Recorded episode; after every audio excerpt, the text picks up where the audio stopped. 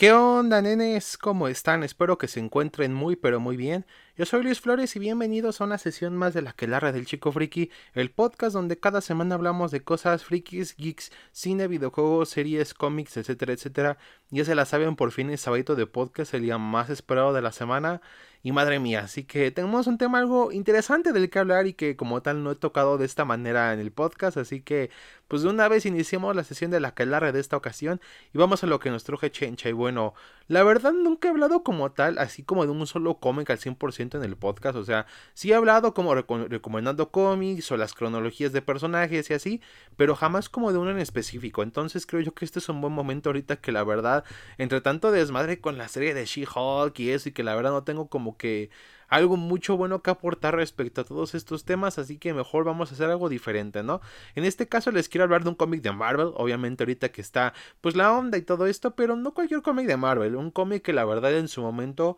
causó mucho furor y mucha emoción, que la verdad sorprendió tanto a la misma Marvel como al público en general, los críticos y eso, inclusive el mismo Stan Lee a tal punto que él llegó a pensar que era el nuevo rumbo que tomaría Marvel, Lástima que nunca llegó así, pero es otra historia. Así que vamos a hablar de Marvels, esta gran novela gráfica creada por, escrita por Cure Music y dibujada por el, el increíble y talentosísimo Alex Ross. Que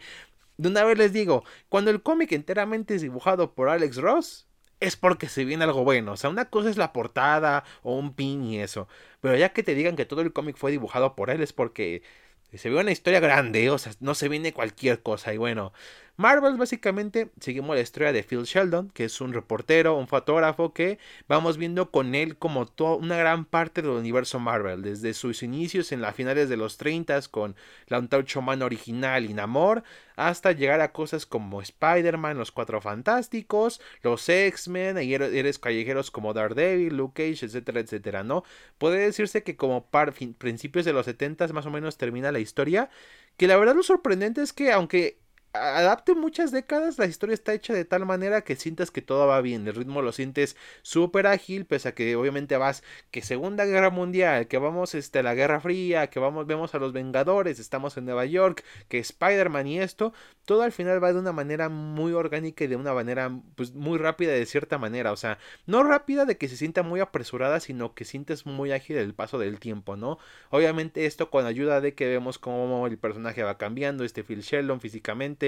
que lo vemos muy joven al principio y luego lo vemos como que un poquito más viejo, acabado con van pasando los años y obviamente pues bueno, también entre cosas como referencias a lo que se vivía en esas épocas, ¿no? Obviamente si estamos en los 40 se referencia a la Segunda Guerra Mundial, si estamos en los 60 se habla mucho de la carrera espacial o de este Vietnam, los rusos y eso.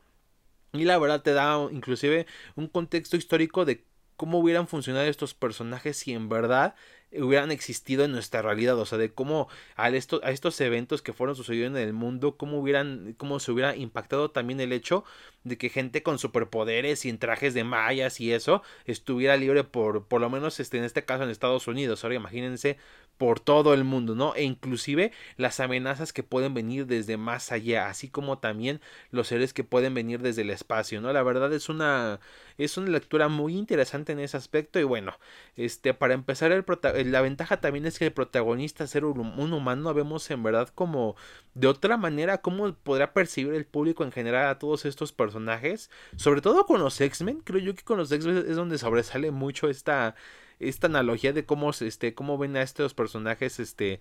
personas que simplemente están este están nada más ahí de fondo en sus peleas y eso que de hecho es algo que vemos con el prota, que por ejemplo cuando este, este, en sus primeros años él pierde un ojo, por, bueno, no pierde, la vista de un ojo por un, enfrentamiento que tiene Namor con la antorcha humana, que es algo que pasó en los cómics y así, pero al final vemos cómo él va aprendiendo, ¿no? Que a lo mejor primero dice, no, por culpa de ellos, este, me pasó esto, pero después los ve de otra manera, muy grandiosa y eso. Y como dije, con los X-Men es una manera muy diferente. Hay una, la parte de los X-Men creo yo que es de las mejores, que vemos como, por ejemplo, los Vengadores y esto a los demás y es como de, ah, los héroes, los cuatro fantásticos, sí, pero a los X-Men los ven feo porque son la nueva cadena evolutiva, porque son el siguiente paso en la evolución humana y piensan que nos van a reemplazar y eso, ¿no? Que hay una parte que me gusta mucho que es el que es el mismo Phil Sheldon les lanza una piedra porque se llena como de este furor que está, porque hay mucha gente que está en contra de ellos y como que se siente este, esta energía de las masas y eso,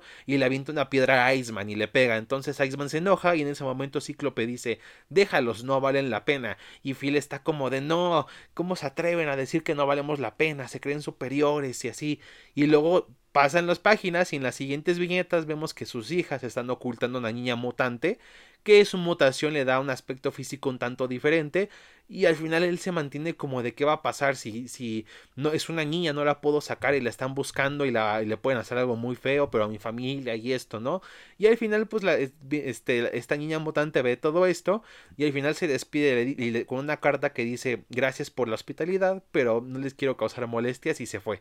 Y en ese momento Phil Sheldon se sigue, digamos, este, como con estas mismas palabras de no valen la pena, pero ahora más que nada como diciendo es que en verdad a lo mejor no valemos la pena, o sea, son este tipo de cosas que la verdad son los que llaman mucho la atención, o por ejemplo cuando la muerte de Gwen Stacy, la verdad se me hace un punto muy importante de cómo culpa a Spider-Man porque ella al, al, estar investigando de los héroes para su libro y eso, se encuentra con Gwen y pues la va, la va investigando, al mismo tiempo también me gusta cómo va haciendo esta, no solamente maravillándose por los superhéroes, sino por la gente común en sí, o sea, se maravilla mucho por Gwen, su espíritu jovial, como es una persona muy alegre, muy optimista, con un gran futuro y esto, tanto que esto le afecta cuando ve que de hecho sucede su muerte, ¿no? Que Spider-Man no la puede salvar, e inclusive culpa a Spider-Man que le dice, ¿por qué no la pudo salvar si es un héroe y así? O sea, son planteamientos muy importantes de cómo alguien como nosotros vería a estas personas. Nos quejaríamos porque tienen poderes, los veríamos como celebridades, por ejemplo, los cuatro fantásticos, que son como grandes celebridades de que no, tienen fiestas y van a las fiestas de los famosos, la mansión y el edificio Baxter y eso, y están ahí con varios este, políticos o actores, actrices, cantantes y eso de, del momento, o sea, es, es algo muy chido, inclusive cuando se retrata su boda, de, de, esta, la, de Sue Storm y de Reed Richards, vemos hasta gente famosa, vemos a los Bills y eso de fondo, que no solamente vemos como en el panel original a los Avengers y a los héroes, sino también a, a gente muy popular de la época, porque los cuatro fantásticos siempre se han tratado más como héroes, como celebridades, que a diferencia, por ejemplo, los X-Men, que son más este justicieros que son discriminados, o por ejemplo, personajes como Spider-Man, Luke Cage o Daredevil, que son héroes más callejeros, que arriesgan, arriesgan su vida en las calles y prefieren no estar tan al tanto del ojo público, que no quieren que sepan su identidad y eso, o sea, son la verdad, este partes, o sea, son es muy interesante cómo cada persona va tomando estos conceptos y sobre todo Phil Sheldon cómo se va afectado por ello, de cómo dice, wow, qué cool estar con los cuatro fantásticos, o los X-Men que al principio los odia y después como que se empieza a dar cuenta de su realidad, o como de Spider-Man por no salvar a Gwen, o sea, son, son planteamientos que la verdad no te encontrarías en otro cómic de Marvel, o sea, y la verdad fue muy interesante leerlos, de hecho yo me acuerdo que leí el cómic este, cuando empezaba esta onda de que me quería entrar a los cómics y eso, y me gustó mucho, pero lo releí no hace mucho este, meses, a más o menos como a principios de año que me compré una edición física y madre mía, es que el cómic es muy bueno y me gustan estas perspectivas que te da. O por ejemplo con Namoro, sabemos que ahorita que se va a introducir al UCM muchos están como de, pues es que este héroe es como es muy creído, que es un arrogante y eso. Pero me gusta cómo le dan lectura a este personaje en el cómic porque vemos cómo Phil Sheldon al ver su primera aparición de cómo aterroriza al pueblo de Nueva York y eso, o cuando hace, hace que desfile el ejército de Atlantes en la Tierra, pero al mismo tiempo puedes entender que de cierta manera es una persona que, que simplemente busca que respeten su pueblo y, y, eso, o sea, porque muchas veces en las que va a ser su desmadre es por eso, no por otra cosa, o sea, que sí, claro, sigue siendo actos muy arrogantes y muy poco éticos del personaje, pero aún así demuestran que es una persona que se preocupa por su pueblo, o sea, por ejemplo, este, inclusive cuando piensan que está raptando a una mujer, en realidad es porque se le está llevando a Atlantis para que la ayuden y eso, o sea, y vemos como también hay ciertos prejuicios hacia el personaje. Tanto así que de hecho eso ayuda a que entiendas por qué amor se lleva de cierta manera muy bien con Hulk, o, o por lo menos porque se preocupa por él, porque de cierta manera él se ha sentido igual en los años en cómo lo ha tratado a la gente. O también en personajes como en este caso Hulk, que de hecho lo menciono, o sea que mucha gente de cierta manera Hulk y la mole tienen poderes muy similares, pero a la mole se le ve de cierta manera igual, aún a pesar de su aspecto físico, como una celebridad, como un gran héroe, y a Hulk se le ve como un monstruo y una amenaza, ¿no? Que de hecho ponen como referencia su enfrentamiento que tuvieron en los cómics, que es un, que es como muy legendario que se enfrenten Hulk y la mole, entonces son, cosas, la verdad les digo, es una, es un festín de, no solamente de referencia, eso a cómics clásicos, sino a interpretarlos de otra manera. O sea, la verdad les das como otro enfoque y ayuda mucho a verlos no solamente como héroes de acción que salvan el día y eso, sino ver qué más pueden dar y sobre todo en esta perspectiva humana de cómo se ven actualmente, porque mucha gente dice, los superhéroes realistas serían como en The Boys y así, pero creo yo que este es otro acercamiento a esta pregunta de cómo serían los superhéroes en la vida real, y en este caso es un poco más cercana, creo yo, o sea, de cómo algunos los veríamos como, oh, celebridades, sí, otros como ¿Qué onda con este güey que es callejero, que no, no, es, coopera con la policía y eso, qué onda con él? O estos que son muy diferentes, o sea, que se creen la siguiente paso la evolución, o sea, porque son mejores que nosotros y así, o sea, de hecho sería bueno ver a lo mejor ya esa perspectiva, pero ahora en, en un mundo más moderno, ahorita que hay redes sociales y eso, porque estamos viendo estos ojos en un tiempo, en tiempos clásicos, los 40, los 50, los 60. Y sí sería a lo mejor verla en actualizada, pero el problema es que ya no veo muy posible que se haga. O sea, no tanto porque el, cómic haya sido malo, como dije, es un cómic muy bueno y fue un éxito en ventas, en premios y eso, o sea, porque cambió mucho la industria Marvel, o sea, les cambió mucho la perspectiva, sobre todo que tenían un mal rato económicamente hablando, sus historias ya no eran lo mismo y así. Y este gran cambio de perspectiva, la verdad, le sirvió mucho. Pero como está la administración actual, que prácticamente se basan en agarrar este, en este, influenciarse por parte de las películas y esto, no creo que la verdad se atrevan a hacer algo similar. O sea, inclusive no solamente en Marvel, sino en, en, en, en superhéroes en general ya ahorita estos últimos años no han existido ese tipo de propuestas tipo Watchmen, The New Frontier, Kingdom Come, Marvels, como les he dicho, o sea, por lo menos de las editoriales grandes, que a lo mejor se puede ver ese tipo de ideas en editoriales más independientes, más pequeñas, pero en lo que son las grandes casas del cómic ya no se podrá ver, más que nada porque por desgracia esa ya no es la tendencia, o sea, ahorita la gente quiere ver que los universos cinematográficos, que simplemente cómo se dan entre golpes estos héroes y ya, y los toman como en verdad los héroes fueran eso, como algo muy simplista, cuando inclusive en ese concepto simplista de personajes con poderes que tienen mallas o vigilantes nocturnos, se pueden encontrar buenas historias, la verdad, se han hecho varias veces, el problema es que ya es algo que no atrae al público en general, y es una pena, la verdad, porque son historias que vale la pena leer, o sea, por algo Marvel sigue siendo la mejor historia de Marvel, porque es una historia muy potente que te muestra otra perspectiva y al mismo tiempo otra cara de lo que es este mundo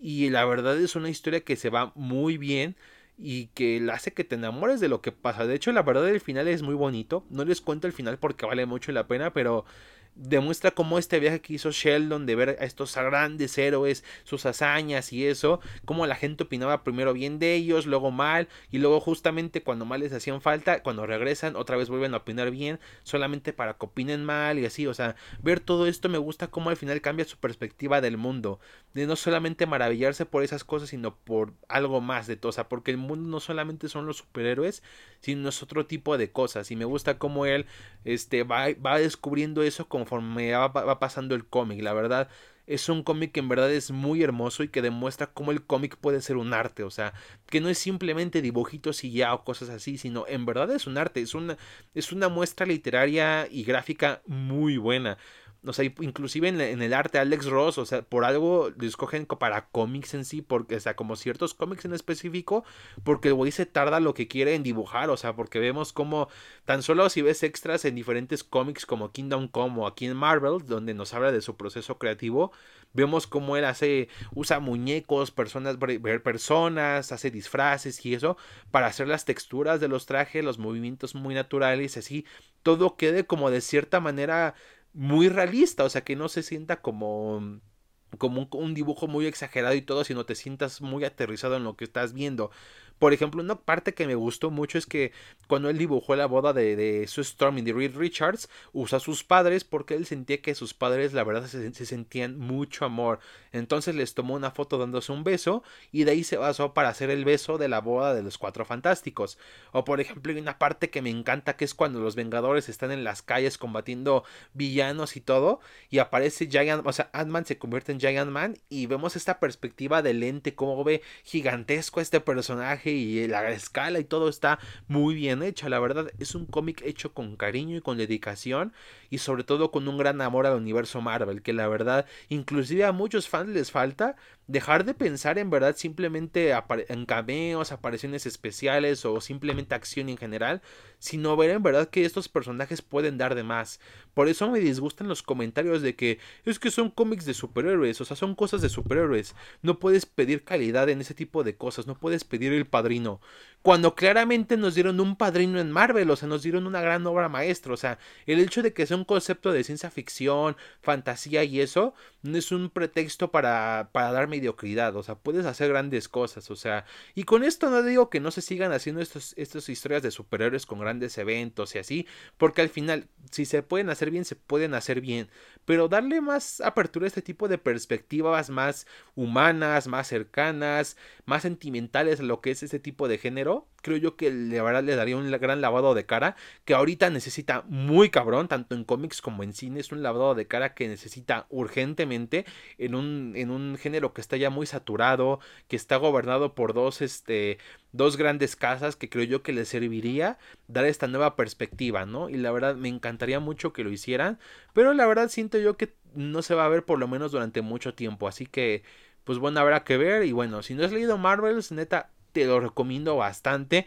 Hay bastantes ediciones actualmente, te encuentras las ediciones originales o reediciones de diferentes años. Por ejemplo, la más reciente, que es la edición remasterizada, te cuenta hasta con un epílogo y con extras que tienen que ver con este, que este, qué, qué paneles o páginas referencia a, a tal cómic, de dónde viene y así, así como el proceso creativo del arte y eso y inclusive cómo eran este, diferentes opiniones de, los artistas de su momento. Por ejemplo, Cure Music era muy conocido por ser un escritor, pues, comercial, ¿no? O sea, básicamente se iba a los Avengers y eso, y era como, inclusive un amigo de él decía, yo soy el que gano premios, tú eres el que escribe historias que venden millones. Y después cuando saca Marvels, no solamente fue una historia que vendió millones de copias, sino inclusive ganó como 5 o 7 premios Eisner que son como los Oscars del cómic y así. Entonces vemos que fue una obra muy importante en su momento y lo sigue siendo hasta ahorita. Entonces es muy recomendable que neta la lean si no la han leído. Si eres fan de Marvel, te va a encantar el millón de referencias y personajes que salen y todo eso.